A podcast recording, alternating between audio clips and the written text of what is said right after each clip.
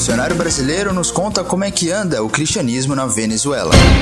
Mulher processa a igreja por ter se ferido durante o culto. Após lei banindo os testemunhos de Jeová, pastor evangélico conta como está a perseguição na Rússia. Extra, extra, extra, extra, o mundo acabará amanhã de manhã. Está no ar o Fora do Éden, porque depois da queda a vida vira notícia. Uma produção do Bibotalk.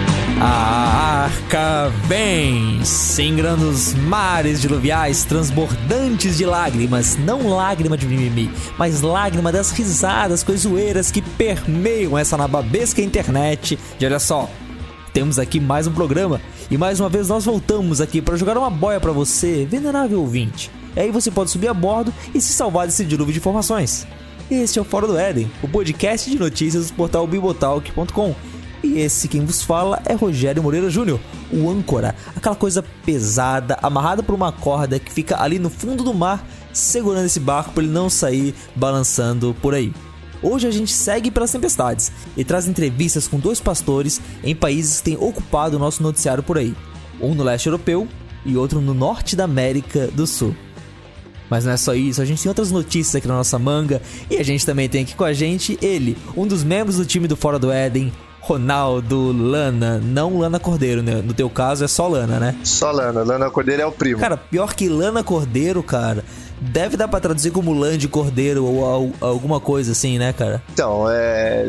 Eu, uma vez, dei uma pesquisada assim, básica sobre o nome de família, e dizem que o Lana é possível que venha justamente de lã de cordeiro mesmo da palavra no francês. Mas eu não fui atrás, não, não corri, Sim, sim. então fica nessa ideia de, de mitos familiares aí. É aquele lance, cara, que assim, como é muito difícil você saber de onde que veio realmente o nome, você arranja uma, a, a história mais bonita que tem pra explicar ele e segue em frente, tá ligado? Quando te perguntarem, você deixa o olho brilhar e você fala, não, porque a lã da França, porque a família veio lá da Cornualha. Escorre aquela lágrima de orgulho, Sim, assim, sim. coloca a mão no peito, nostalgia. tal. É que nem brasão da família, esse pessoal que foi colocando brasão de família como imagem do Telegram, do WhatsApp, essas coisas, Pois sabe? é, tipo, pois meu, é. quem é que. Da, da onde que tiraram aquilo mesmo, cara? O cara foi lá e inventa qualquer desenho e diz: olha só, essa aqui é a família, digamos, Gomes, né? Tipo, usando um nome aleatório aí. Mas. Áreas feudais, né, medievais, as Sim, pessoas com orgulho nossa. europeu. É, olha só, monarquistas. Mas é isso, então. Este é o Fora do Éden. Essas foram as piadas internas. Que se você não acompanha o grupo do, do Fora do Éden no, no Telegram, você talvez não vai entender. Mas esse é o Fora do Éden, esse é o nosso programa. A gente volta aqui para mais uma semana. Semana passada a gente não teve Fora do Éden, você deve ter percebido. Espero que tenha percebido, espero que tenha ficado na ansiedade para ver o programa atualizando diversas vezes. E espero que a sua ansiedade tenha sido curada pelo excelente programa de saúde mental que as gurias trouxeram aí pra gente, né? Foi o segundo lado a lado, esse novo podcast aqui do Bibotalk, que tem ali as quatro garotas, a Andrea, a Gabi, a Silvana e a Tatinha, que vieram, né? Eu tava pensando esses dias, cara, que o lado a lado ele é tipo. Não sei se no colégio você tinha isso, Ronaldo. Sabe quando você tinha aquela sua colega que era super aplicada? Tipo, tava você ali com a, com a caneta Bic azul escrevendo as coisas e você olha pro lado, tá ela com uma caneta é, bri- brilhante, de cinco cores diferentes, anotando bem mais do que você, fazendo esquemas e tudo mais. Você passou por isso? Passei, passei, passei, é, situação vergonhosa, você É. olhava pro seu caderno, olhava pro caderno dela e falava, eu não sei o que eu estou fazendo aqui. Sim, cara. porque-. Porque assim, ouvinte, pensa bem. O Lado a Lado é um podcast produzido é, por quatro ouvintes, por quatro garotas que já tinham participado até de alguns outros podcasts, mas é, elas estão pegando esse projeto, estão levando pra frente e olha, tem feito um trabalho muito bom. Muito bom mesmo. Então, se você já ouviu, eu não preciso dizer mais nada, mas se você não ouviu, se você acabou deixando o lado a lado de lado, escuta lá, vê o que, que elas têm pra oferecer e vê também esse novo podcast mensal que o Bibotalk traz aqui pra vocês e que, né, vai ter algumas reflexões bem interessantes ali. Bom, mas essa semana não tem lado a lado, lado a lado agora só no final do mês. Temos aqui o Fora do Éden pra vocês, pois é, é só isso, né? Agora, é, sai as garotas com o caderno ajeitado, vem os caras que escrevem com caneta Bic, né? Aquele pessoal que vai pra faculdade, pede caneta emprestada pra um e o papel emprestado pro outro. Mas mesmo desse jeito a gente traz algumas notícias e espero que você goste desse programa. A primeira notícia que a gente traz, já cumprindo um pouco da promessa de trás, vem lá da Venezuela, onde um missionário brasileiro nos conta como é que tá a vida lá no meio de todos esses protestos, né? A gente tem tido uma reação bem forte ao ao Maduro. Até nessa semana ele entrou com esse pedido aí da Constituinte e eu não sei o que vai acontecer, né? Talvez, provavelmente, quando você estiver ouvindo isso na sexta-feira, quando saiu o programa, a situação pode ter mudado. Mas ouve aí o que o Marcelo nos traz desse pastor lá na Venezuela.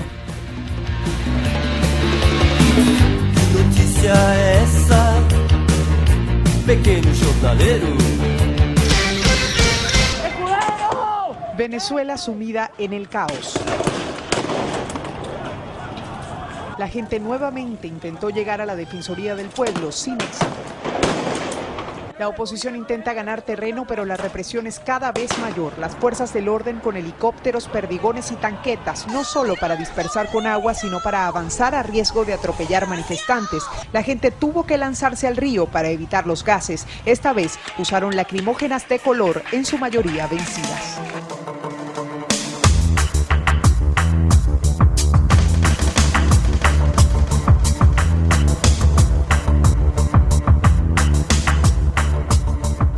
Nessa semana, o Fora do Éden preparou uma matéria muito mais que especial. Graças à nossa rede de colaboradores, nós conseguimos uma entrevista com o pastor Aguinaldo Ferreira. Você provavelmente deve estar se perguntando quem é o pastor Aguinaldo e o que essa entrevista tem de tão extraordinário assim. O pastor Aguinaldo, ele é um missionário brasileiro que trabalha desde outubro de 2004 na igreja venezuelana.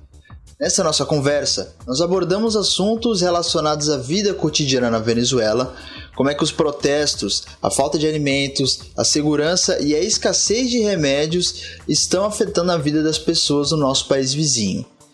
Nós também falamos sobre a igreja local, assuntos sobre como é que está o avanço físico dela, como é que os cristãos estão lidando com a atual situação econômica e social do país e como é que o atual governo lida com a igreja. Ah, e como é que o ex-governo lidava com ela também. Curioso para saber como é que anda a igreja na Venezuela?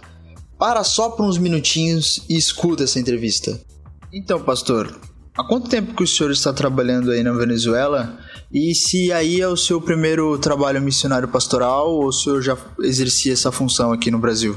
Desde a minha conversão, tenho servido em minha igreja local, onde também recebemos preparação teológica.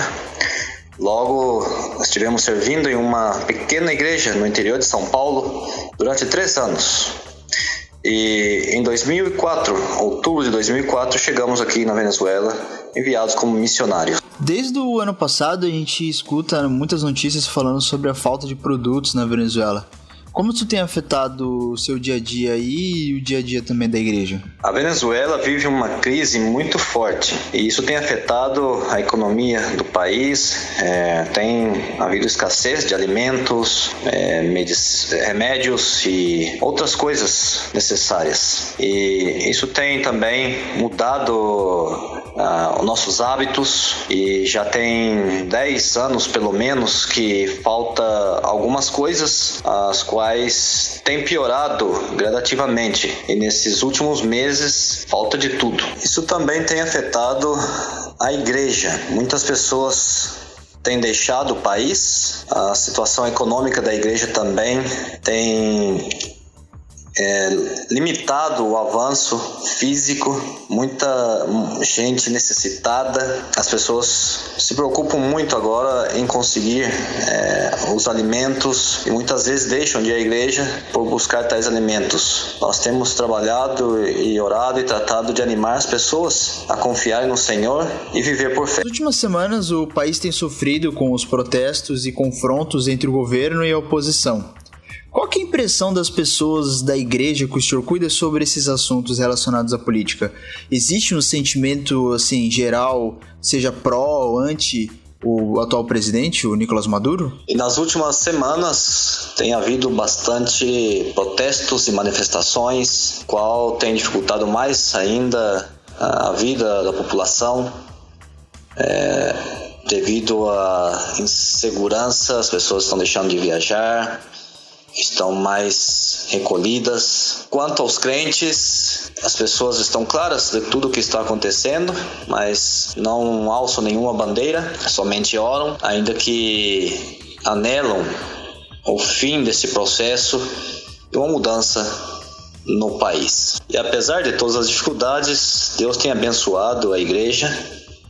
Pessoas estão se convertendo, a igreja está crescendo, é, outros estão se comprometendo, missionários estão saindo para o campo.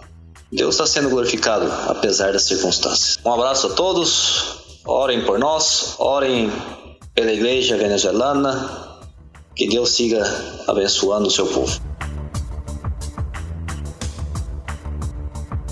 aparentemente não tá tendo nenhum perigo para as igrejas lá, né? Assim, o país tá uma loucura, assim, tá difícil para as igrejas em questão assim material, só que não existe nenhuma perseguição religiosa, diferente do que tá acontecendo na Rússia, né? Então, acho... Cara, e uma coisa que eu achei muito interessante no que ele disse, achei interessante mesmo, é que não há uma política especial do governo em relação aos evangélicos.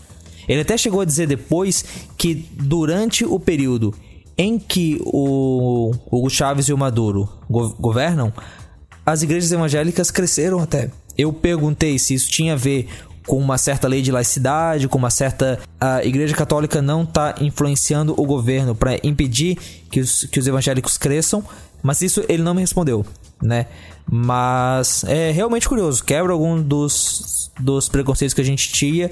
E, bom, bom saber que ali pelo menos no caso desse pastor, ele não tem experimentado isso, né? Já é diferente do que a gente viu há alguns programas atrás na, na Nicarágua, onde o Daniel Ortega tem tido uma política bem mais agressiva, né, em relação aos evangélicos e, bom, mas ele tem tido essa política bem mais agressiva em relação ao, aos evangélicos, principalmente naquilo do ano passado de proibir a entrada de missionários, não só evangélicos no caso, mas católicos também. Pois é, uma coisa que me chama muita atenção, eu andei lendo umas coisas a, a respeito sobre, sobre crescimento religioso, é que parece que em países onde as, as instituições principalmente políticas, estão falindo, quando a população não consegue. Isso é claro, fazendo uma análise do lado assim, político-social, deixando um pouco o lado religioso de lado. Mas quando, quando o país assim está desmoronando, quando o povo não consegue olhar para a política, olhar para os seus políticos, para os presidentes, representantes e achar algum tipo de segurança, eles acabam buscando na religião. Então, de repente, as pessoas elas já não conseguem acreditar que a política vai melhorar lá na Venezuela, que tá cada vez pior, que, sei lá, quando era o, Hugo Chaves, ele pelo menos era um maluco com método. Agora o, o Maduro parece que é um maluco sem método, você não sabe pra onde ele vai. As pessoas não têm chão. Então elas vão buscar esse chão na religião. E acho que como a igreja evangélica ela tem uma, uma penetração muito maior com a população, talvez porque a estrutura dela seja menos rígida, do que uma igreja católica, esse crescimento ele acaba ficando quase impossível de não acontecer, né? que as pessoas estão buscando, estão buscando, elas estão passando por problemas na vida, a solução do problema não vem, elas vão buscar Deus. E onde que elas vão procurar? Naquele monte assim de igreja evangélica que acaba abrindo, assim, a gente sabe como funciona, né? Sim, pois é, cara. A igreja no, no, nos outros países da América do Sul é um tema que me interessa muito e que eu ainda queria poder trazer aqui de algum jeito pra gente poder saber como é que é ser cristão evangélico nos outros países aqui ao redor, né? Se é tudo igual, se não é. Eu tenho, eu tenho um livro aqui, ainda não terminei de ler. Na verdade, eu, eu parei na metade. Mas é um livro de, da Ondina e Justo e Gonçalves, Cristianismo na América Latina, uma história. Ele vai da chegada dos conquistadores no século XV até o cristianismo nos nossos dias. É muito legal, assim, se você realmente quiser estudar como que funcionou a formação da alma mesmo religiosa, não só do Brasil, mas como você mesmo falou da América Latina, o livro é muito bom. Eu posso até te passar referência depois. Não, legal. Eu vou colocar o link aqui no post. É, o Rusto Gonzalez, ele também tem é, uma coleção sobre história da igreja. Eu comprei ela, ela tá aqui na minha estante junto com outros livros de teologia, todos eles olhando feio para mim porque eu não abri a maioria deles ainda. Mas ele é um cara que é bem é bem conhecido. E poxa, legal ter essa matéria, ter esse, essa bibliografia, ainda que seja em espanhol, mas falando da da igreja aqui na América do Sul.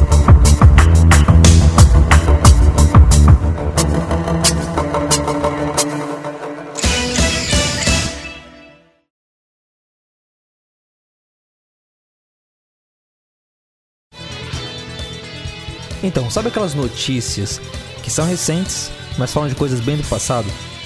Essa aqui que a gente vai trazer aconteceu em 2008, mas o resultado dela só veio aparecer agora em abril. Lá em 2008 teve uma mulher que ela foi numa igreja universal, convidada por uma amiga, e, bom, é, tava no meio de uma sessão é, do, do, do descarrego, não sei, de alguma sessão lá de exorcismo, e a mulher acabou caindo no chão, se machucou. Depois é, foi aconselhada a procurar uma advogada. E no dia 20 de abril desse ano, o Supremo Tribunal de Justiça de Goiás se manifestou e disse que a Igreja Universal do Reino de Deus vai ter que pagar 8 mil reais a Ana Jorge Sinqueira, que hoje tem 74 anos. Ronaldo, você que fez a pesquisa aqui nessa notícia, cara, que história é essa? Pois é, é por aí a gente vê como às vezes a justiça no Brasil é lenta, né? Pelo que eu tava, tava olhando aqui, essa, essa senhora aposentada, a, a, Ana, ela foi, ela decidiu acompanhar uma amiga dela um dia em um, em um culto da Universal. Ela não ia na Universal, na verdade, ela, ela era até católica. E naquele dia, ela, é, esses dias que tem sessão de descarrego, tão conhecidas aí da, da Universal, e ela decidiu ir lá na frente, ela não falou exatamente porquê. Aí quando chegou, o pastor começou, pegou na cabeça dela, chacoalhou, chacoalhou, chacoalhou. Aí ela era uma senhora, ela acabou caindo, se machucou, disse que ficou lá no chão, o pastor continuou com o culto, etc. Aí quando ela saiu, provavelmente alguém deve ter instruído ela a procurar uma advogada, ela procurou, a advogada entrou com uma ação contra contra contra Universal e calhou agora nisso que a gente tá vendo aí. Pois é, e o que eu vi aqui, cara, no que você levantou, é que a Universal ela alegou pro STJ que o que aconteceu estava dentro da liberdade de culto dela. Né? Então, tipo, é um ato como qualquer outro, e se a mulher participou, ela não tem o que não tem o que reclamar ali, mas mesmo assim a justiça decidiu em favor dela. Para a gente tentar entender melhor essa notícia, nós trouxemos aqui de volta aquele que vocês tanto estavam esperando, tanto estavam pedindo que retornasse. William Hertal, nosso advogado de plantão, e o grande chefe do setor jurídico do Bibotalk, tá aí com a gente para nos, nos ajudar a, a, dizer se tá certo, o que, que pode acontecer, o que, que não pode. Will, é o primeiro caso, cara, que você escuta de alguém processando uma igreja por algo que aconteceu durante um culto? Fala galera, beleza? Prazer estar aqui com vocês novamente. Bem, bem feliz de estar de volta, saudade de vocês. É, Rogério, é, é, eu já vi casos casos parecidos, semelhantes. É, isso, isso vem acontecendo, não, não sei se nesses mesmos termos é, dessa senhora, que envolve até uma, uma violência física, mas as pessoas têm cada vez mais procurado os seus direitos, às vezes com razão, às vezes sem, sem razão, mas eu acho importante e válido que é, o judiciário esteja é, tenha né, as pessoas têm acesso ao judiciário sem nenhum tipo de, de entrada. Acho válido. Certo, tá, mas, por exemplo, é, normalmente, nos casos que você acompanha, o que leva as pessoas a processar a igreja? É, se não é caso de agressão, o que, que é? É. Uma das, uma das coisas que eu tenho visto ultimamente, é, danos morais. É, a gente até teve uma pauta aqui uma vez sobre um casal de noivos que que a menina estava grávida, não sei se vocês lembram. Sim, sim. A menina estava grávida, o pastor não quis fazer a, a cerimônia, aí eles entraram na justiça contra a igreja, e se eu não me engano, a igreja acabou ganhando é, o, o, processo no judiciário. É, casos de é, trabalhistas, né? Pastores pedindo vínculo Sim. de empregos, é, e direitos de vizinhança também, barulho, na hora do culto, é, mais, é mais nessa área, uhum. essa de, de agressão, assim, é um caso bem, bem específico e não me lembro de nenhum, de nenhum parecido com esse. Certo, certo. Porque assim, é nos cultos pentecostais, e eu não sei como é que foi o caso dessa mulher aqui, mas não é incomum que as pessoas entrem numa situação de êxtase e acabem caindo no chão, né, acabem uh, até dançando de forma vigorosa, eu diria. E a questão aqui não é a gente discutir se isso é obra do Espírito Santo ou não, isso aí a gente deixa lá pro Bibotalk. Mas, cara, uh, nesse caso aqui em específico, o fato disso ter acontecido dentro de uma igreja muda alguma coisa no processo ali? Ou uh, ela a justiça verificaria o caso dela, assim como se ela tivesse se machucado no mercado ou no salão de beleza? É, Rogério, eu não conheço a fundo o processo, mas de cara já dá pra gente perceber que é um processo que versa sobre danos. Esses danos eles podem ser de ordem material ou moral, né? Creio, uma olhada por cima, assim, que eu dei na notícia, que creio que seja dos dois, que ela pede tanto danos materiais, né? Porque ela se machucou e teve despesa, sei lá, e danos de ordem moral também. Então, qual que é a regra do código do Código Civil a respeito de danos, né? Todo aquele que causa que mediante um, uma ação ilícita, né, algo ilícito, causa prejuízo a outrem, tem a obrigação de, de indenizar, de ressarcir, é, de restituir isso, né? Então você tem três elementos aí. Você tem uma, uma ação você tem é, essa ação ela tem que ser via de regra ela tem que ser ilícita e ilícito é, é, diferente de ilegal depois a gente vai falar sobre isso então essa ação ela tem que ser ilícita ela tem que causar prejuízo tem que haver o prejuízo e tem que haver o liame né o, o, o fio que liga a ação ilícita e o prejuízo certo essa é a regra qual é a exceção?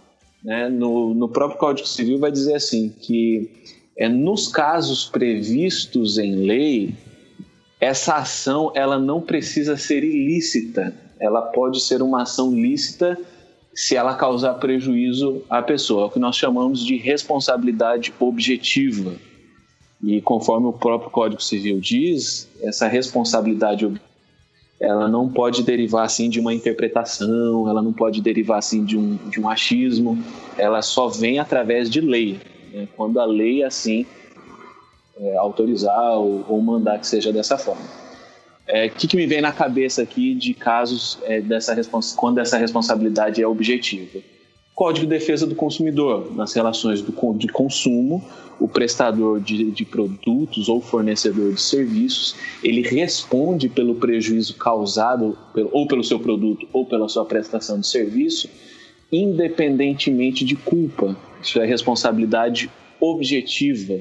Independentemente de culpa, ele responde. Ou seja, mesmo que sua ação ou omissão não seja ilícita, se essa ação ou omissão causar prejuízo, é, o fornecedor de, de, de, produto ou prestador de serviço, ele é responsável por isso. Então, digamos, se eu sou um, um professor de educação física que atua numa academia, e aí eu tô é, acompanhando uma pessoa que está fazendo exercício, eu digo para ela fazer alguma coisa, ela faz aquilo e se lesiona por causa da minha orientação.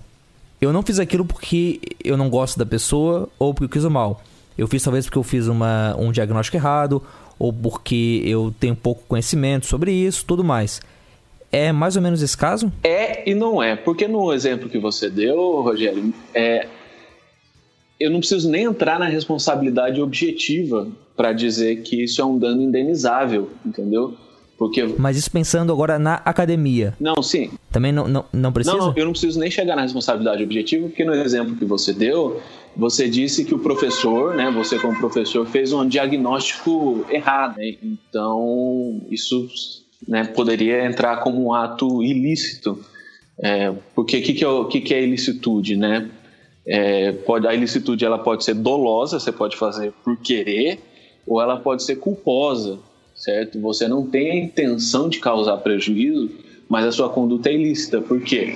Porque ou ela foi negligente, ou, ou houve imperícia ou imprudência, entendeu? Então, no caso do professor que passa um exercício errado, então não preciso nem entrar na seara se é responsabilidade objetiva ou subjetiva, porque ele foi, é, é, ele foi, ele, houve ali a imperícia né, da parte dele, certo? Mas digamos assim, nesse mesmo exemplo da academia, se a pessoa ela está passando lá e, e cai assim é, a estrutura e machuca a pessoa, uma estrutura. É, mesmo se o, o, o, prestador de serviço ele provar que foi feita toda a manutenção, que não, que não houve negligência, se isso ocorre durante a prestação de serviço, na relação de consumo, é o que nós chamamos de responsabilidade objetiva.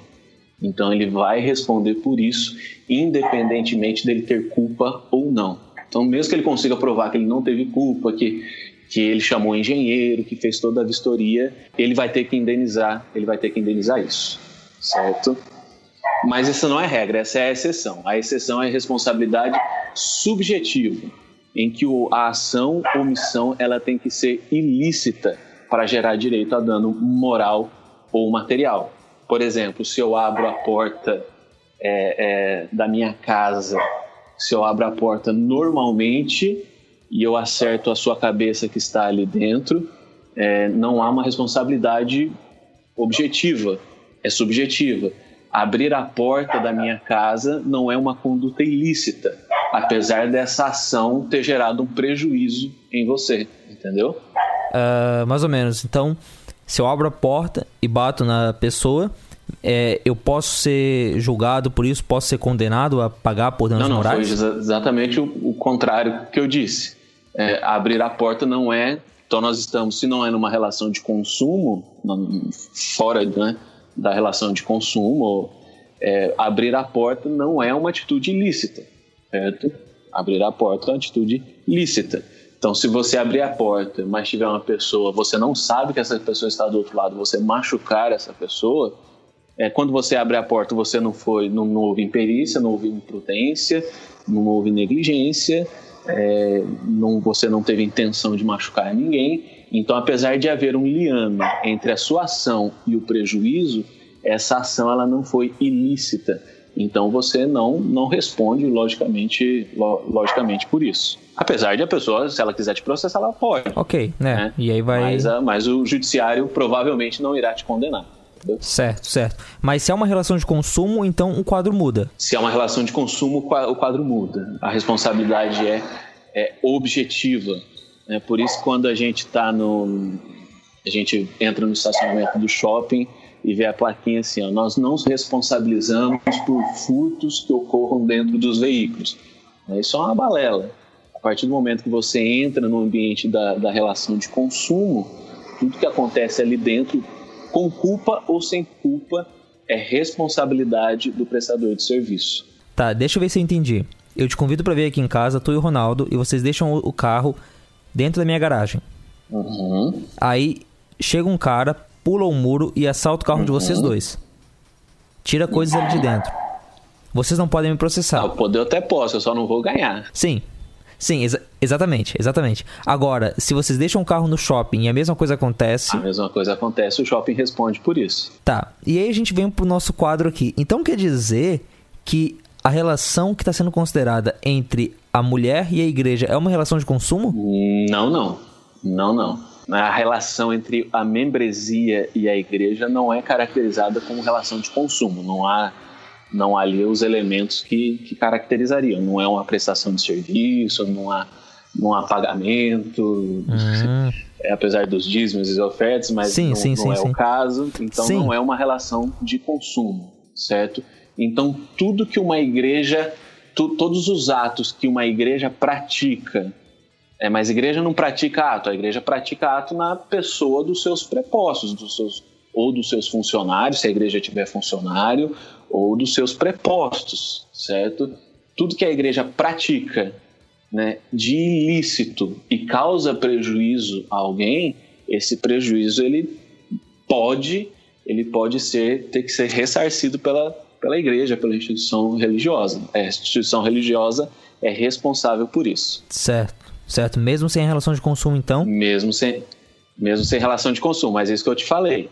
É, se você deixa o seu carro no estacionamento da igreja e o seu carro é, é, furtado lá dentro, alguém entra, quebra o vidro e leva o seu, é, o seu aparelho de som e tal, então você não está numa relação de consumo. Então a igreja não tem nada, não tem nada que ver com isso, entendeu? Porque, porque a responsabilidade é subjetiva. Ah, eu vou processar a igreja. Tudo bem, então você vai ter que provar é, a ação ou omissão ilícita da igreja que causou prejuízo em você, certo? Se você não conseguir provar, então não há responsabilidade da parte da igreja. Certo, que é diferente, por exemplo, do caso em que a igreja deixa o som alto, que é fácil você ir lá, você mede os decibéis e, e você consegue ver que a igreja está fazendo um som acima do que deveria. Isso, se uma igreja for condenada por, por causar prejuízo a uma pessoa pelo som alto, é, logicamente esse, esse som alto ele é um ato ilícito, né? Ele vai, ele vai contra o direito. Tá, beleza, mas então, aqui no caso dessa mulher, a gente, a Universal foi ali e disse e alegou que é, faz parte da, da prática religiosa dela esse tipo de coisa. Então, é, o Estado julgar ela contra essa ação seria quase estar tá censurando uma prática religiosa, quase uma perseguição religiosa a ela. Tem isso mesmo? Até que ponto uma comunidade religiosa tem a isenção para praticar determinados atos? É, nesse a gente a, a, as grandes questões do direito então, e até da vida é você colocar dois princípios um ao lado do outro, né? É, e ver o que, que, é mais importante. Então você vai colocar o seu é, o seu suposto direito à liberdade religiosa, suposto não, ele existe, né? O seu direito à liberdade religiosa, aí você vai colocar ao lado da integridade física da pessoa, certo? O que que vai, o que que o que que o judiciário vai dizer que pesa mais, que é mais importante? É, o que você acha que é a liberdade religiosa ou a integridade física é, da, das pessoas. Me parece bem óbvio que nesse sobrepesamento dessas coisas, a, a integridade física das pessoas vai ser, vai ser preponderante. Ou seja, a sua liberdade religiosa não te dá direito de sair por aí batendo nas pessoas, certo? É essa parte da agressão física que constou na decisão do desembargador quando saiu a decisão dele nesse último dia 20, ele falou que realmente a liberdade de culto é garantida pela, pela Constituição, só que essa liberdade ela não permite qualquer tipo de constrangimento. No caso, a senhora ter sentido constrangida por ter sido exposta, sido exposta ao ridículo, ou por ter sido deixada no chão, como ela mesma falou, e nem qualquer tipo de agressão é permitida também. E que, além disso, de acordo com ele, a condução das práticas religiosas, o culto todo, enfim, deve garantir a segurança daqueles que estão lá. Então, tudo bem, a igreja ela tem a liberdade de prestar o culto dela, de fazer o que ela está fazendo, só que ela não pode nem agredir os fiéis e nem deixá-los sem segurança, nem fazer alguma prática que deixe os fiéis correndo algum tipo de perigo. Eu acho que foi nisso que ele baseou a decisão dele. Poxa, interessante, interessante. Então, né, a questão aí não é que a igreja agora não permite que a Universal faça o que ela faz. Ou que a igreja vai passar aí aos cultos e dizendo, olha, vocês não podem.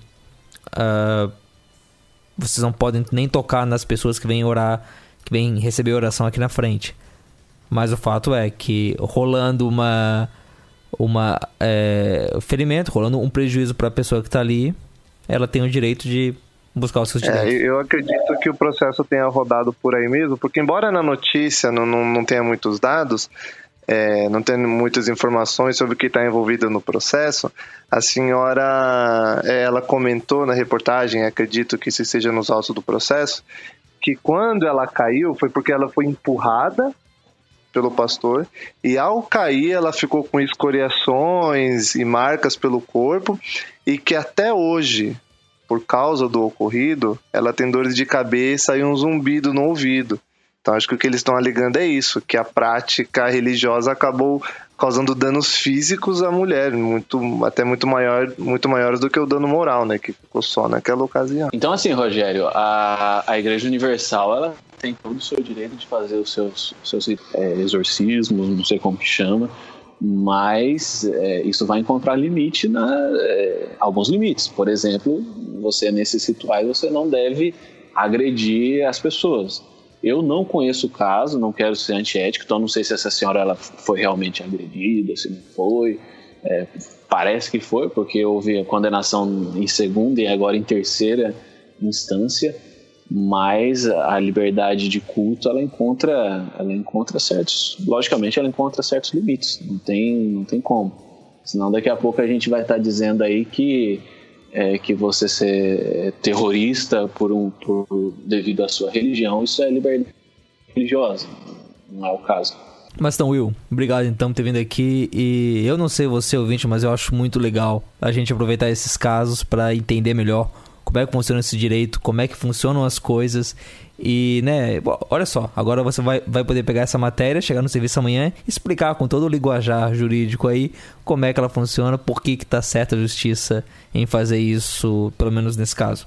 Will, valeuzão aí, Velho, mano. muito, muito obrigado pela, pela oportunidade de estar aqui com vocês novamente. Um abraço para vocês, um abraço para os ouvintes, um abraço para o Ronaldo. Fiquem com Deus e até a próxima. Beleza, cara, beleza. Vamos torcer que essa próxima chegue logo.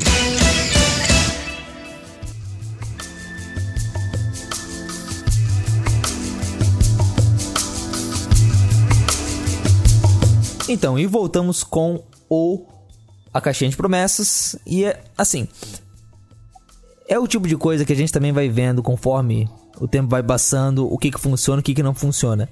E caixinha de promessas é um nome maneiro, mas eu acho que a gente tem um nome melhor para isso. Um nome que homenageia a história do Fora do Éden e que pode nos, né, e pode funcionar melhor aqui nesse caso. Então, querido ouvinte, querida ouvinte, a partir desse programa, essa sessão de notícias curtas que a gente traz aqui para o meio é passa a ser o Arquinha de Notícias. Sabe aquela coisa que a gente tinha com Arca de Notícias? Então, é mais ou menos isso que a gente tem aqui e talvez para você não faça muita diferença qual nome dá. Shakespeare diria que, né, uma rosa é uma rosa independente do nome ou alguma coisa assim, ou não. Eu nunca li Romeu e Julieta. Mas essa é a sessão de notícias curtas que a gente tem, né? Nessa ideia de trazer coisa nova, de ver o que aconteceu, de acompanhar coisas que a gente já disse. E hoje, por exemplo, a gente tem novidades lá sobre a Assembleia de Deus. Vocês se lembram, né? No último programa a gente entrevistou o Gutierrez e ele nos falou sobre o que, que é a CGADB, o Congresso Geral das Assembleias de Deus do Brasil, e também é o que que o, o que, que o presidente da CGADB pode fazer.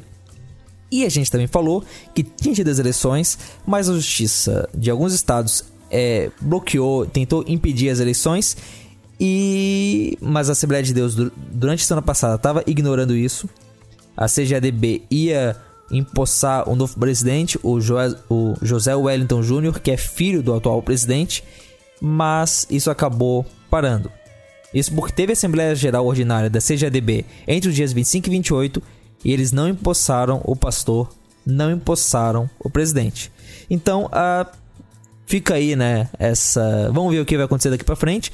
A Justiça do Rio de Janeiro determinou que as novas as novas eleições sejam realizadas no, no dia 4 de maio, ou seja, é, enquanto você escuta isso, as eleições já aconteceram, mas no momento de gravação desse podcast, elas não tinham acontecido ainda. E, né, vamos ver o que vai acontecer, vamos torcer que. Uh, vamos torcer que os irmãos ali possam ter graça para fazer tudo de uma forma que não que não dê o mau testemunho por aí, né, Ronaldo? Tanto. E assim, não só falo mal te, testemunho é, daqueles que supostamente, segundo uh, ju, justiça, cometeram erros, quanto daqueles que também podem estar tá fazendo manobras políticas para derrubar uma eleição. Eu não sei quem está certo, não sei quem está errado, mas que todos nós possamos agir como irmãos e não não constranger o nome de Cristo, né? Pois é, em primeiro lugar, não constranger o nome de Cristo, fazer tudo certo. Me, me parece assim que a Assembleia de Deus, na medida do possível, tá, tá tentando seguir um projeto, seguir, seguir as eleições com lisura. Mas uma coisa que eu não consegui deixar de questionar desde que isso aconteceu, Rogério, foi por que, que a justiça tá, tá, tá se ocupando do assunto dessas eleições.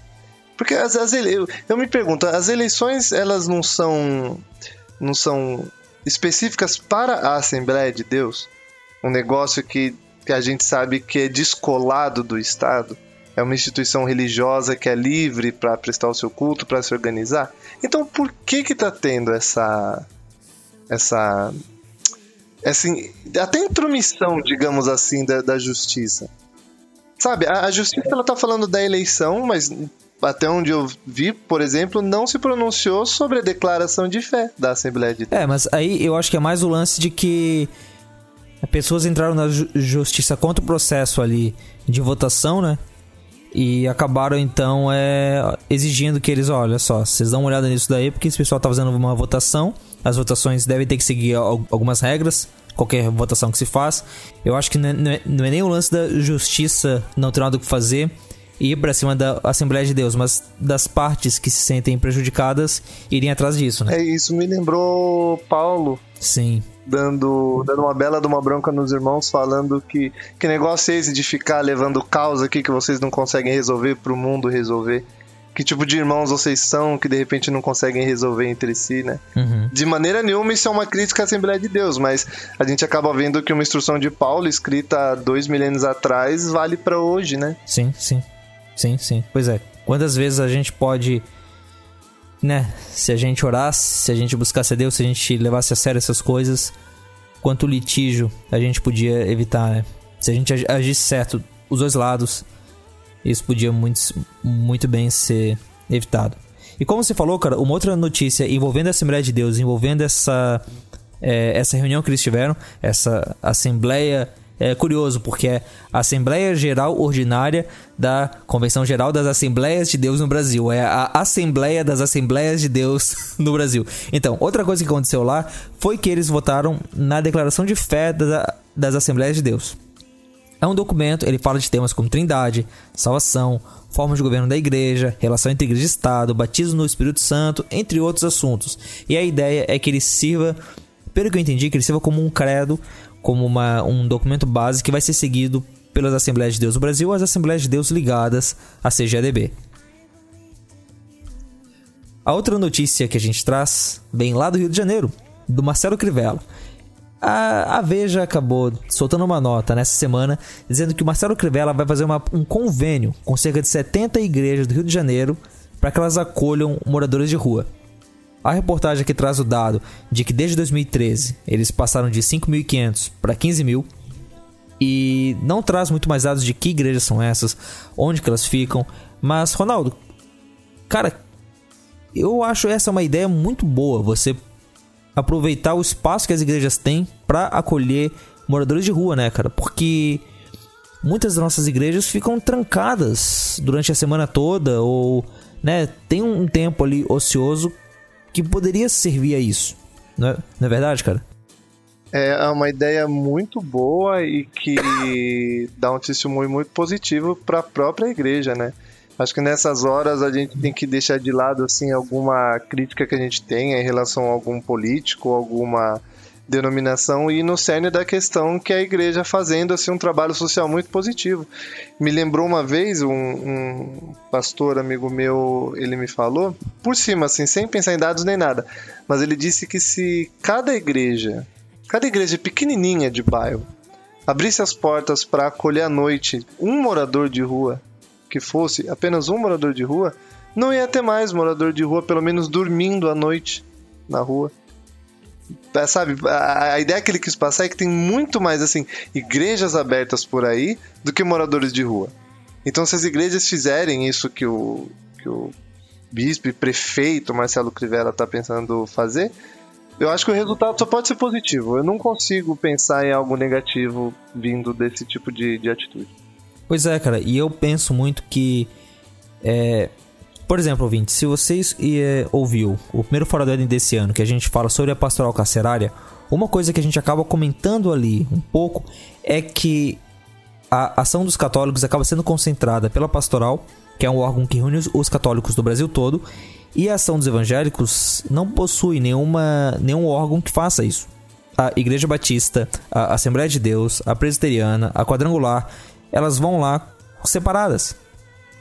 Mas se a gente agisse junto, assim, eu acho que é pesado, pode ser pesado para uma igreja, dependendo do tamanho dela, pensar que, olha, a gente agora vai todos os dias acolher os moradores de rua. Mas você pega a população de moradores de rua. Se você faz um rodízio de em que igreja eles vão ficar e um rodízio de pessoas em cada cidade, de cada igreja que vão cuidar numa noite específica, às vezes você pode chegar num quadro em que cada igreja vai cuidar em uma noite. Quão bom seria se a gente pudesse se unir como igreja como. E eu nem tô falando da gente se unir com com católicos ou mesmo com pessoas de outras religiões. Eu tô falando da gente se unir enquanto evangélicos. Se a gente pudesse fazer isso, com, com mais longe a gente não poderia ir. Tem um amigo meu que ele fez uma leitura lá da, da Torre de Babel que eu acho muito interessante. Ele fala que uh, Deus olhou pro povo, viu que o povo todo se juntou para fazer uma coisa e Deus disse: se eles forem fazer isso, eles vão terminar esse projeto. E a leitura que o meu amigo fez é: quando o povo se junta com vontade para uma coisa, o projeto pode seguir em frente, o projeto vai dar certo. Quer dizer, é, eles vão trabalhar para aquele projeto dê certo. Há, uh, não me entendam mal, há poder quando o pessoal vai e trabalha junto. E não trabalha cada um por si. É claro que no, na Torre de Babel o propósito deles era ruim. Mas e se a gente se unir desse jeito para um bom propósito? Né? Como diria meu professor na faculdade, vendo a gente se esforçando demais para aquelas coisas que não valiam nota e que não eram importantes, se a gente usasse toda essa inteligência para o bem, né? Que a gente possa se unir e talvez tá contribuindo aí para a obra de Deus, tá contribuindo para exaltar o nome de Cristo pelo modo como a gente vive.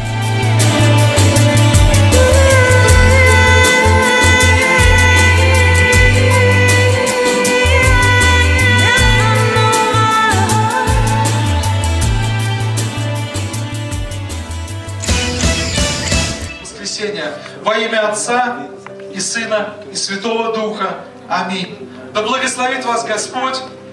С Новым годом еще раз поздравляю вас. Да благословит вас Господь.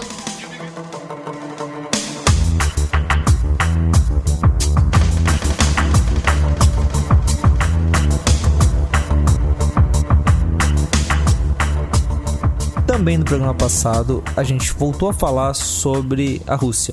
Lá no Arquinho de Notícias, sobre a, a situação em que as testemunhas de Jeová foram banidas do país, no dia 20 de abril também, e foram banidas e agora é, o processo está rolando, mas as atividades estão suspensas e se o recurso que elas apresentaram não for aceito, elas vão ter as propriedades confiscadas, é, vão ser consideradas grupos extremistas e não vão mais poder atuar no país de forma nenhuma.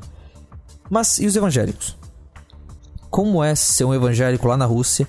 De que modo essa lei ela realmente afeta ou se não é tanto assim? Será que de certo modo no dia a dia não acaba sendo uma coisa parecida com aquilo que o pastor na Venezuela disse, que ele experimenta lá? Para responder essas perguntas, eu e Derli conversamos com o pastor Rodrigo, que cuida de uma igreja bola de neve em Kursk, no sudoeste da Rússia. Escuta aí a nossa conversa com ele.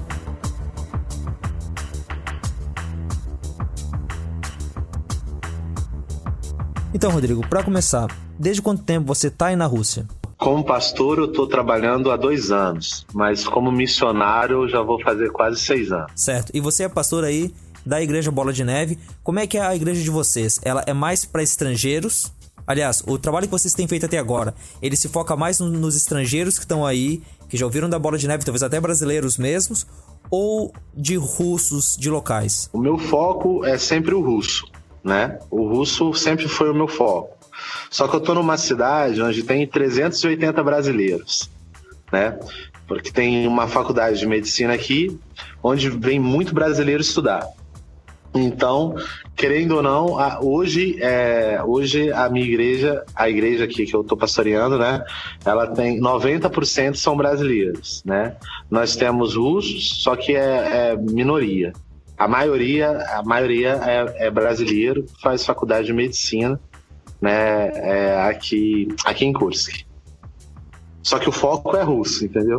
Sim, sim. E quantas pessoas que se reúnem aí com vocês pra gente ter uma noção? Ah, cara, é uma média de 25 pessoas, assim. Não são são muitas, ainda não, né? São 25 pessoas, mas para uma, é, uma realidade daqui, isso é, é, um, é um milagre, viu? Sim, sim, não. Aí na Europa, os números são bem diferentes daqueles que a gente costuma ter aqui no Brasil, né? É, é verdade. É verdade. Aqui eu tenho uma ideia, assim, é, que aqui se você ganhar um russo por ano, é, é um milagre. É um milagre. E graças a Deus a gente tem conseguido. Bem, Rodrigo, você nos falou que o foco sempre foram, sempre foi o evangelismo aos russos. Mas como você mesmo disse, um russo convertido por ano é um milagre enorme. Na sua igreja hoje você tem 25 membros. Quantos mais ou menos são russos? Você, ela é formada por maioria brasileira, estrangeira. E quantos russos hoje nós temos como, como irmãos aí na igreja? Três russos. E é, aí vem alguns nigerianos, mas a maioria, a maioria é a galera do Brasil mesmo. Sim. O culto de vocês é em inglês, português? Nosso culto é em português, é em português, né?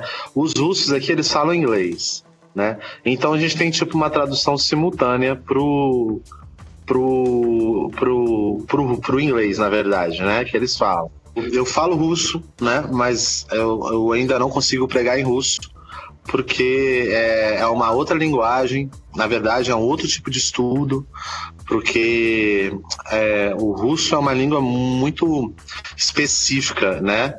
Eu não falo, não faço, não falo uma língua muito difícil, porque porque a, nossa palavra tem poder, né? E eu não quero que seja difícil para mim. Mas é uma língua muito específica para muitas coisas. Então, é, a terminologia do, do, do protestantismo, de para pregar, para falar da Bíblia, eu teria que estudar mais uns seis anos aí para me garantir, entendeu? Para falar bonito, para quebrar esse, esse paradigma, né? Para quebrar essa, essa barreira da, da língua, né? Então eu, eu me garanto, por enquanto, eu prego aqui em português, graças a Deus os russos, eles entendem o inglês, falam inglês, então todos os meus, todos os brasileiros aqui falam inglês. E aí eles traduzem no pé do ouvido, ainda são poucos os, então não tem tanta dificuldade, né? Mas é, eu tô me esforçando, estudando para conseguir pregar, pregar em russo. Que é, a ideia é essa. Afinal, como você tá aí na Rússia, né? Nada mais justo do que pegar a cultura deles justamente pela língua para poder se comunicar melhor. Mas, Rodrigo, um dos motivos da gente estar falando contigo é, em primeiro lugar, o que aconteceu com a Testemunhas de Jeová na semana passada, com aquela lei que acabou, aliás, há duas semanas atrás, na data de publicação desse podcast, com a lei que acabou banindo elas e considerando eles um grupo extremista, mas que é uma coisa que acontece desde a metade do ano passado com a lei. É, eu não sei como é que ela foi conhecida aí, mas aqui no Ocidente foi como a lei anti-missionários, a lei anti-religiosos, que acabou é, cerceando bastante as liberdades dos missionários aí na Rússia. É, o quanto que essa lei tem te atrapalhado no dia a dia, Rodrigo? Ela é uma coisa que realmente mudou o trabalho de vocês aí? Aliás, para começar, foi algo que vocês já viram chegando ou receberam com surpresa? Na verdade, a gente recebeu com surpresa, né? É, foi, foi meio que um susto. Eu estava até no Brasil quando eu recebi essa notícia. Que um pastor russo, amigo meu, que me mandou. E o quanto que ela como é que ela mudou? O, o, o que, que vocês faziam antes dessa lei que agora vocês fazem diferente? Agora a nossa, a nossa igreja ela trabalha com níveis, né? Qual, qual que são esses níveis? O primeiro nível é um nível de relacionamento. Então, eu, eu vou me tornar amigo de um russo, né? Me tornar amigo até o ponto de eu conseguir falar de Jesus para ele não o Jesus é, é, que eles conhecem, porque eles conhecem Jesus, sabe? São ortodoxos, a maioria, né? Eles conhecem, só que eles conhecem um, um Jesus muito, muito religioso. Né? Chega a ser parecido com o que um católico tem aqui no Brasil? Chega a ser parecido, a, chega a ser parecido sim, com um católico aí no Brasil. Chega a ser parecido. Só que eu, eu, eu creio que eles são mais religiosos ainda entendeu? Eles são bem místicos, né, também, né? Mas eles são mais religiosos. Para você ter noção, se eu chegar para você, você chega para mim e fala, Rodrigo, você, você é de qual religião? Aí eu vou falar para você assim, cara, eu sou macumbeiro. Você vai tomar um susto, certo? Ah, se você chegar aqui e você falar para um russo que você é protestante, ele vai tomar o mesmo susto. Para eles, protestante é macumbeiro. É, esse, é, esse é o nível, entendeu? Então, é, e, e, normalmente eu vou, é, assim, eu não, eu chegarei o macumbeiro, eu vou me tornar amigo do macumbeiro para poder falar de Jesus para ele, entendeu? Só que um cara religioso, ele não. E, meu Deus, eu tô aqui com Satanás do meu lado, eu não quero nem papo com ele. Então é, então é esse lance de relacionamento primeiro. Então para você quebrar, você precisa quebrar esse essa primeira barreira, sabe? Então, o primeiro nível é o relacionamento. Aí eu chego num ponto que eu consigo, que o cara tá aberto para ouvir falar de Jesus. Aí nesse que ele se abre para ouvir falar de Jesus, aí ele vai passar para um segundo nível, que é o que um russo convertido, discipulado, ele vai entrar para discipular esse outro russo. Aí, aí eles têm um tempo de discipulado, e aí ele entra para o terceiro nível, que é entender que ele, ele vai se reunir em uma igreja.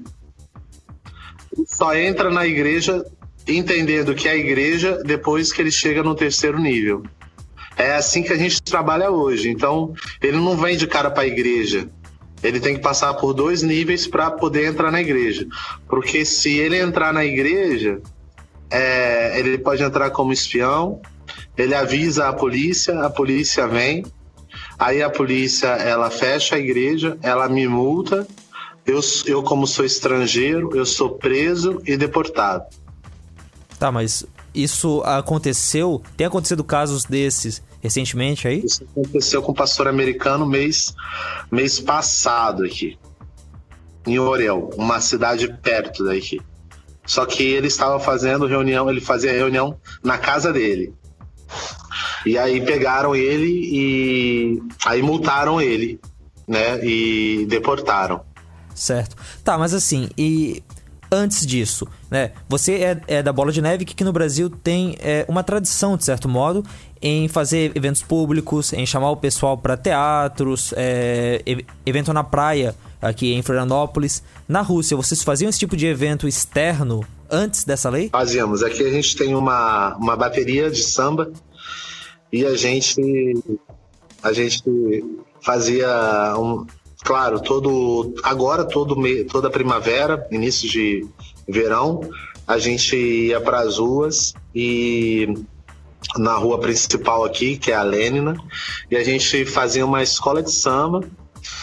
A gente caminhava com autorização do da prefeitura a gente caminhava tocando, parava aqui em frente ao prédio onde é o prédio da igreja, né? E ali a gente fazia roda de capoeira, fazia umas coisas bem cultural brasileira e convidava o pessoal para vir para a igreja. Foi assim que dois vieram para a igreja. Certo, mas agora com a lei é uma coisa que vocês já não vão poder fazer ou vão pelo pela linha de fazer algo da, da cultura brasileira. Agora, com a lei, a gente até consegue fazer, mas eu não posso chamar direto para a igreja. Entendeu? Eu não, ele não pode entrar direto na igreja. Ele tem que entrar para esse nível aí de relacionamento. Então, é, era, era, como que eu posso falar? Era um pouco mais rápido. Agora tá, é um pouco, o processo é um pouco mais, mais lento, entendeu? E, e claro, e, e a gente tem que ser mais prudente e cauteloso.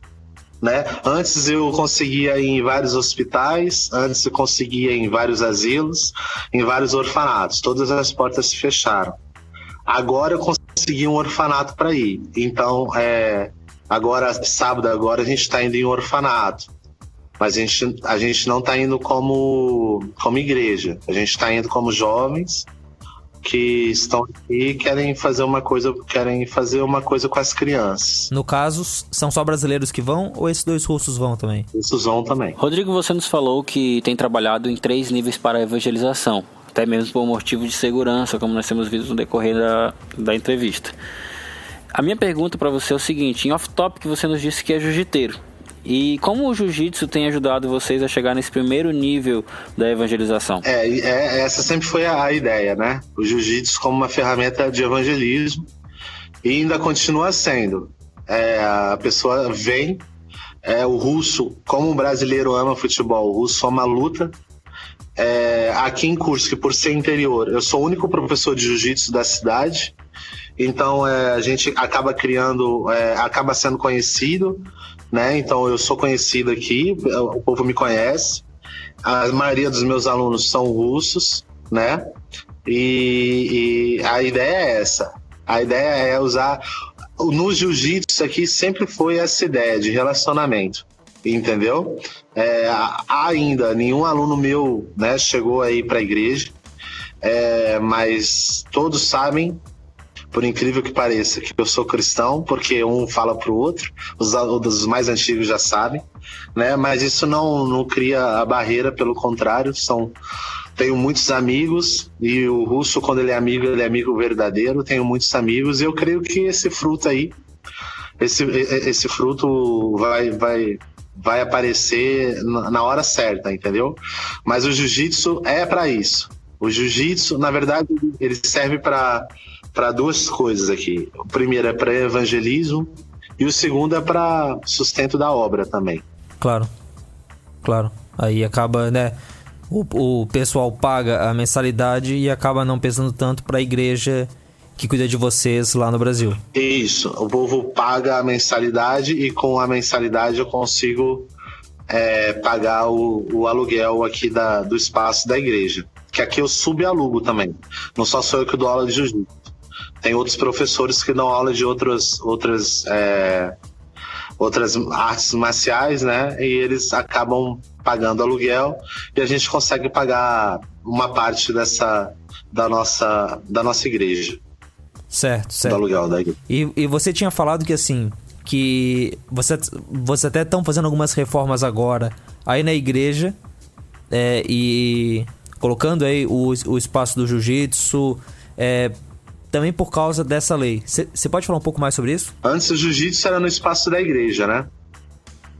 Só que o espaço da igreja é, é, bem. Você entra, você sabe que é uma igreja, porque tem tem um bola de neve church, né? Tem. A gente tinha algumas imagens assim bem evangelísticas com frases né evangelísticas então a pessoa entrava na, na, na igreja na verdade na academia e sabia que era uma igreja isso às vezes é, afastava e era um pouco problemático, porque aqui a gente está num, a gente está no, num prédio que aqui é comercial.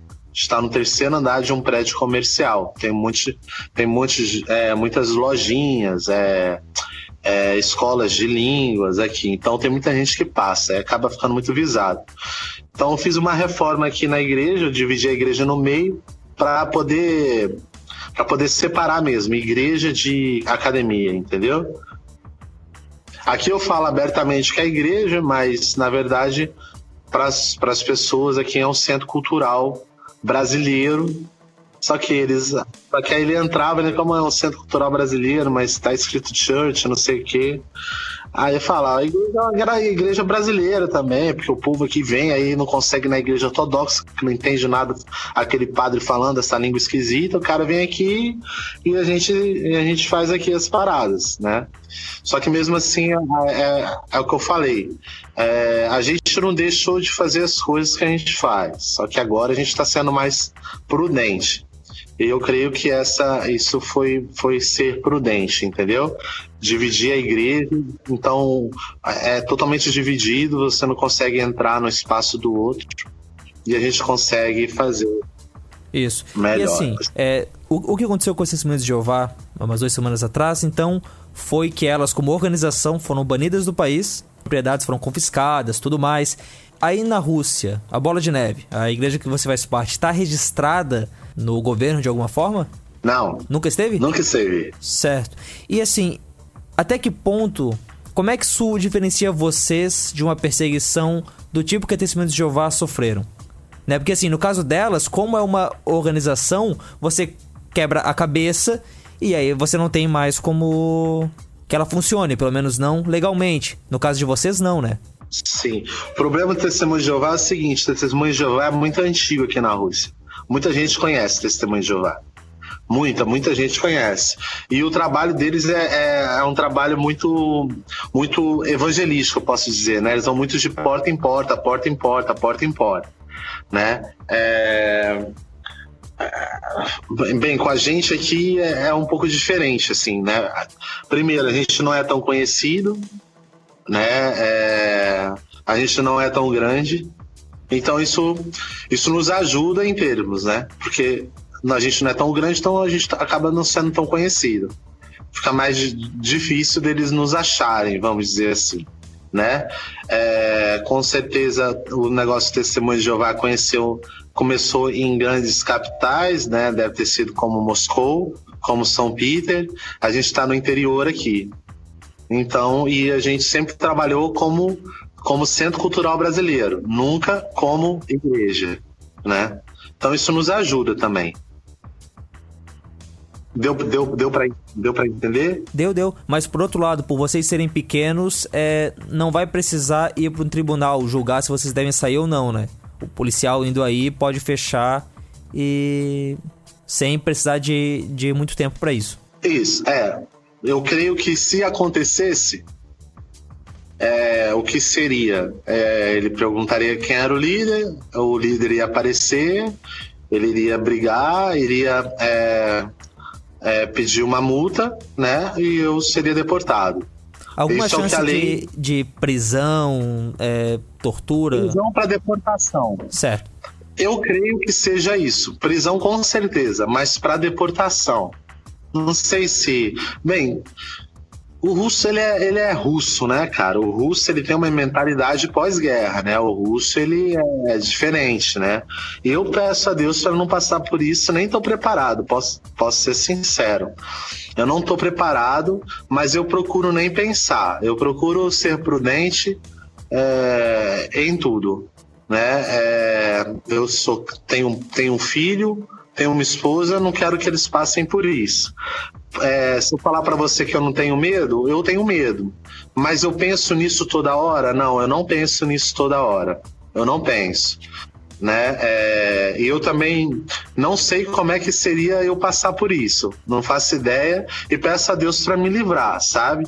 E se eu tiver que passar para Ele poder me, me direcionar, né? É, porque porque eu, eu, é o que eu tô falando, eu tento nem pensar nessas paradas, entendeu? Mas pelo que eu entendo da lei e pelo que os pastores russos falam comigo, os meus amigos, é, é isso que acontece. O cara viria, é, descobriria que era um culto, é, é contra a lei, eu sou estrangeiro, então eu teria que pagar uma multa é, e, e eu seria deportado. Teria que ficar seria preso e deportado. Esse lance de quanto tempo eu passo na prisão, eu não sei. Mas eu, eu, eu creio que é preso para deportação, né? Não sei nem se eu seria prisão mesmo ou uma coisa mais. É, não é. Não sei. Certo. E quando você conversa com outros pastores cristãos, é, pastores protestantes aí na Rússia, você sabe de gente que voltou para os seus países por causa dessa lei? Como é que eles estão? Por exemplo, eu tenho aqui a igreja, ela ela aluga um espaço para uma outra igreja, uma igreja de nigerianos. É, no, no, domingo de manhã. Ou, é, domingo que vem é o último domingo deles. Eles estão indo embora. Por causa da lei. Né? Então, é, tá, tá afetando, entendeu? A liderança do, do pastor falou para ele parar para eles não se reunirem mais. E no caso dos católicos, você faz alguma ideia se eles estão sofrendo alguma restrição aí também? Ou você tem contato com algum. Não sei se aí tem missionários católicos portugueses, é, brasileiros ou algo assim? É, tem, aqui tem, muito católico, só que eu nunca vi um católico Católico católico. Certo, certo. Um católico sério. E também você não, não soube pelas notícias de alguma. Aliás, como é que as notícias estão. É, uma. É, algo que eu ouvi um tempo atrás é que vários ve veículos aí na Rússia acabam sendo bem pró-governo. Né? Como é que as, essas, a, a mídia está noticiando essa lei? Eles vão com críticas? Eles vêm com bons olhos? Colocam aceit acabam aceitando que os religiosos são extremistas mesmo? Os russos, eles amam o Putin. O que ele falar, o pessoal faz, entendeu? Eles são bem idólatras, é bem diferente do Brasil aí. Você tem noção, entra na casa de um russo tem a foto do, do presidente. Né? Então é, eles, eu, eu creio que eles não, eles não vêm com, com maus olhos não essa lei né? Tanto que eles odeiam a gente. O russo não gosta do evangélico, ele não gosta do, do, do, do protestante, ele não gosta. Ele vê o protestante como macumbeiro mesmo, ele não gosta, entendeu? Ele despreza. Então, se é uma lei para acabar com isso, E e a, a igreja deles não, não tá sendo mexida, que é ortodoxa, que está por trás de tudo, até porque o, o, o Putin ele frequenta, né? Então para eles tá, tá, tá, tá, bom, menos alguém para encher o saco. Pois é, é, é, eu tava até falando com o, o Derli antes, você vê uma semelhança entre a relação, a reação do Putin com os protestantes da relação da Europa Ocidental com os muçulmanos? Porque no caso da Europa Ocidental você tem ali o cristianismo cultural já há séculos sendo ameaçado pelo islamismo.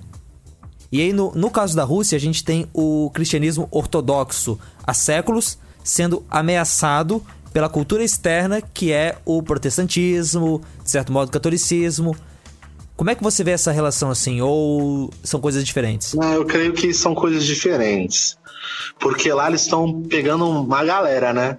A Europa, a Europa daqui a alguns anos vai, vai, vai ter a maioria islâmica, né?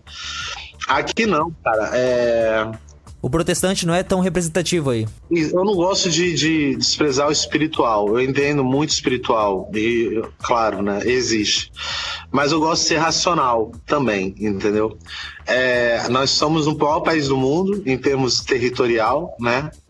Não em termos de população, mas em termos territorial, o maior país do mundo, onde menos de 1% da população é protestante, né? O islamismo aqui, cara, para crescer, velho, é muito difícil, porque o Putin ele é muito severo entendeu? Tanto que ele fez essa lei, que é o único país do mundo que de repente tem essa lei aí, entendeu? Que é uma lei é, anti, anti-terrorismo, mas é uma, uma lei anti qualquer outra religião sem ser a ortodoxa. É uma lei que quebra todo qualquer tipo de religião. Ele está cortando, vamos dizer assim, o mal pela raiz. Eu posso te falar, você quer vir, você quer fugir do terrorismo, você quer fugir de bomba, você quer fugir de morrer dessas coisas, vem para a Rússia. Que você tá seguro. Entendeu? Aqui é, pode acontecer? Pode, mas, mano, vai ser difícil. A galera, a galera é, é, é, complicada aqui.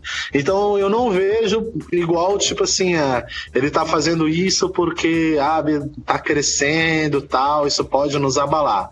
Ele tá fazendo isso por causa da, da saúde da, da galera em termos de, de, de terrorismo mesmo, entendeu? Por causa do islamismo, por causa dessa guerra, ele tá se precavendo de alguma forma que, querendo ou não, atingiu a gente por porque é uma outra religião e nos atingiu, né? Mas não, não eu creio que seja diferente no caso da Europa, esse lance aí, porque lá está crescendo e está crescendo. Estava vendo também um dia desse uma reportagem sobre isso, né? Alguns países já estão com a, a, a, porcentagem de islamismo muito maior, mais que a metade. Agora aqui não, aqui não é mais porque ah, os, os caras estão crescendo e vão acabar com a gente. Até porque é, desde criança os caras aqui eles pegam a parada do ortodoxo, né, ensinam para as crianças. Então é o que eu falo, eles são bem religiosos, muito religiosos e muito inteligentes. Então, eles leem muito tal. É claro, se a gente for olhar a Europa, a Europa também, né? Portugal, pega a Alemanha, pega esses lugares, Holanda, Inglaterra, pessoal muito inteligente, muito culto, só que é, acabaram dando uma liberdade maior para o islamismo entrar, que aqui ele está tentando cortar pela pela raiz. Aqui na, na, nossa cidade, por exemplo, tem muita gente do Cazaquistão. Eu tenho muito aluno muçulmano, para você ter noção, né? Só que é, por ter essa esse, como é que eu posso falar, essa divisa territorial com vários países que a maioria é, é muçulmana, né? Aqui aos redores, o, o Uzbequistão, Cazaquistão, Daguestão, eles, eu acho que eles também estão meio que cortando pela, pela raiz. Bem, nós vimos que os testemunhos de Jeová foram expulsos da Rússia, né? E como é que a mídia aí tem, tem, tem reagido a isso? Tem tido algum burburinho sobre alguma outra denominação que possa ser expulsa?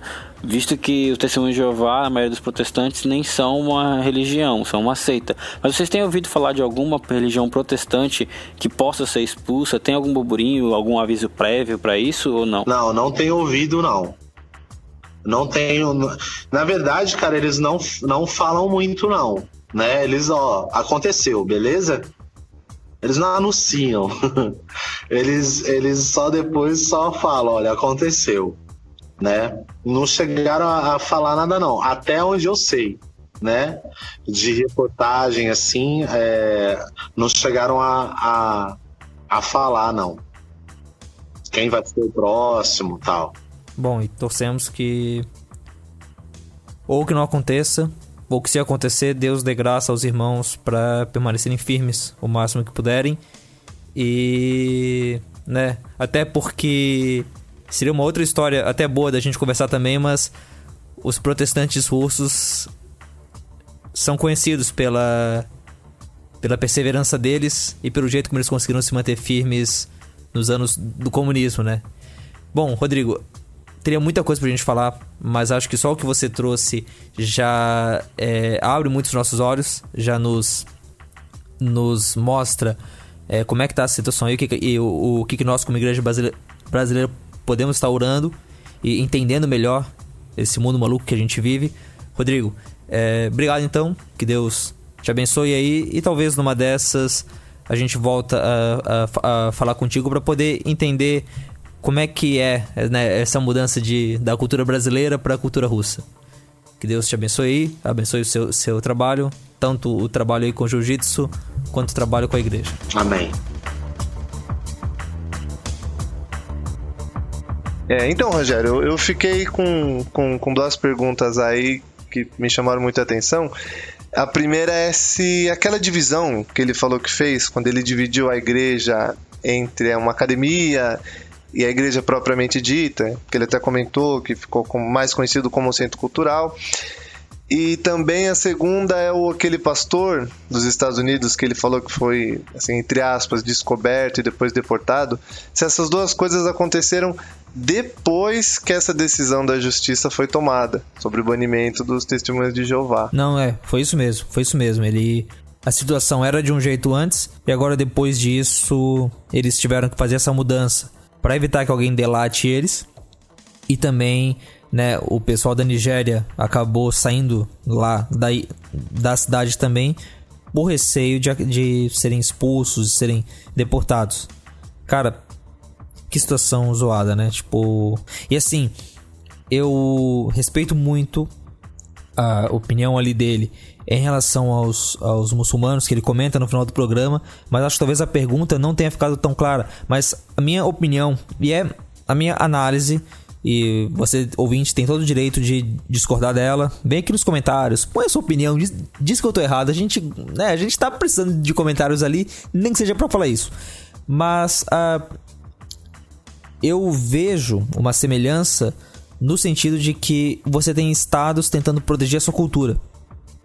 Acontece que no caso da Rússia, eles estão querendo proteger a cultura ortodoxa. E nós somos vistos, nós protestantes, somos vistos como os estrangeiros que estão indo lá uh, doutrinar o povo. Então, é. Que Deus dê graça aos irmãos para poderem superar isso e poderem seguir em frente, né? Que a igreja, assim como sobreviveu na época do, na época do comunismo, que ela também sobreviva agora, né? E que também os irmãos da igreja ortodoxa tenham graça também, né? É, os irmãos sérios ali no meio possam se levantar e buscar Deus no meio do povo lá. Buscar Deus se baseando também na, na ideia de da perseguição bíblica mesmo, né? Porque parece que é da natureza da religião cristã ser perseguida desde o começo. Então, é, é que nós ficamos assim tanto tempo, a, a igreja, a igreja o cristianismo em geral já estão tanto tempo sem sofrer perseguição, que me parece que a gente, assim, de certa forma, se acomodou. A gente se acomodou a ser a religião sempre aceita, sempre estabelecida, sempre não questionada. E agora voltar, assim, de uma maneira tão rápida a, a, a essa situação de perseguição, acho que traz um pouco de volta aquela natureza é, nem, nem tanto revolucionária assim, porque o peso da palavra revolucionária é muito forte, mas uma, uma atitude contestadora da igreja, sabe? Algo que vem mesmo para chocar, para de certa forma brigar com o mundo, para fazer oposição ao mundo, sabe? Eu não sei se eu consegui me fazer entender, mas parece que a igreja volta a, se tornar assim, até mais bíblica, sabe? Em questão assim de essência. A gente tem uma grande história de irmãos sofrendo por causa do nome de Cristo, sendo bons mártires, né? Então, né, que Deus é claro, é, é é muito fácil a gente falar com romantismo e um sorriso no rosto disso quando não é a gente que tá sem saber se até o final do mês você não vai ser deportado. Então, ore pelo pastor Rodrigo e que o Senhor dê graça a esses irmãos para viverem de forma digna do evangelho e dê graça a nós, para que na nossa perseguição intelectual que a gente pode sofrer aqui no Brasil, a gente também não venha a fraquejar, mas se mantenha firme e honre o nome de Cristo que o testemunho deles que estão sendo perseguidos literalmente lá possa servir para nós, para que a gente aprenda a conviver com nós, com a nossa perseguição, sei lá, intelectual.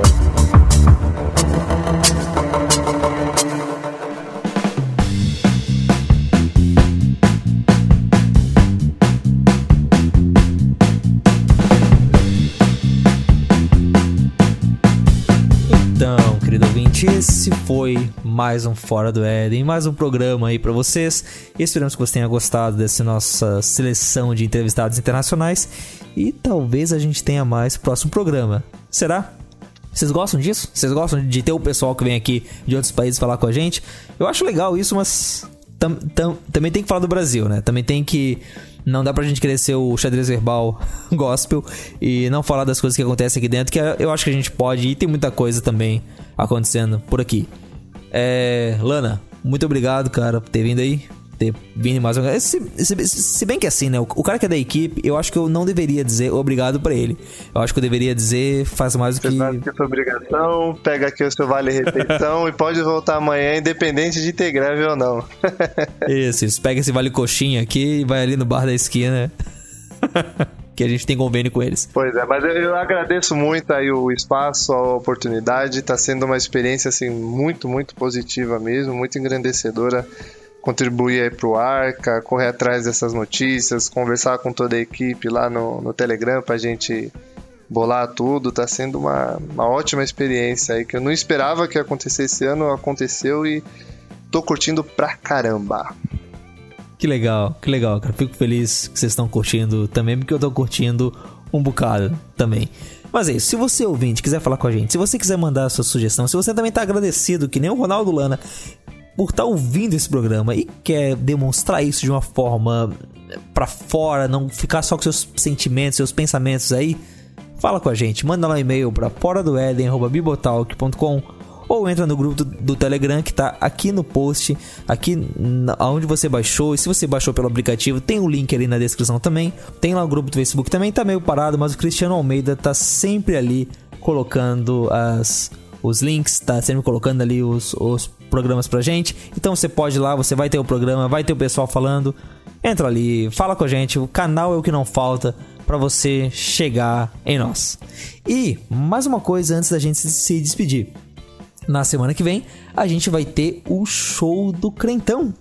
A gente falou no último programa que tinha um formulário e, bom, o formulário, o sorteio acabou, as pessoas já foram selecionadas, já estão recebendo o e-mail no conforto do celular, aqueles foram chamados, convocados para participarem desse da, do show ali, do, do show do Crentão no dia 12. Então, na semana que vem, no dia 12, às 10 horas, nós vamos ter uma live, uma live lá no canal do Bibotalk no Facebook onde você vai poder acompanhar o show do Crentão, dessa vez valendo prêmios em livros e cursos teológicos que valem mais do que dinheiro pro pessoal que responder certinho as perguntas lá. Por causa disso, a gente não vai ter fora do Éden na sexta-feira que vem. Dá um trabalhão fazer isso, vocês não fazem ideia como é que é preparar todo o show, o cenário, os convidados, tudo mais. Mas a gente vai ter essa live e se você não puder assistir na hora, vai estar tá lá no canal do YouTube depois que a gente terminar a gravação. Mas é isso, Ronaldo, então vamos nos despedindo aqui.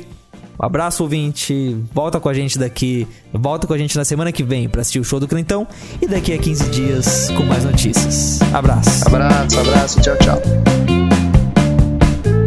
Você acabou de ouvir o Fora do Éden, uma produção do site e podcast Bibotol.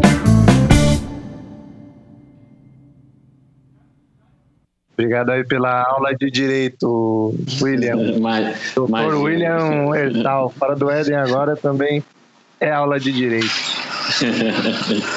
Não é, você você pode validar depois essa, né, você leva o podcast lá na faculdade de direito e vo- você valida uns, uns créditos com certeza. Coloca no currículo. Sim, sim.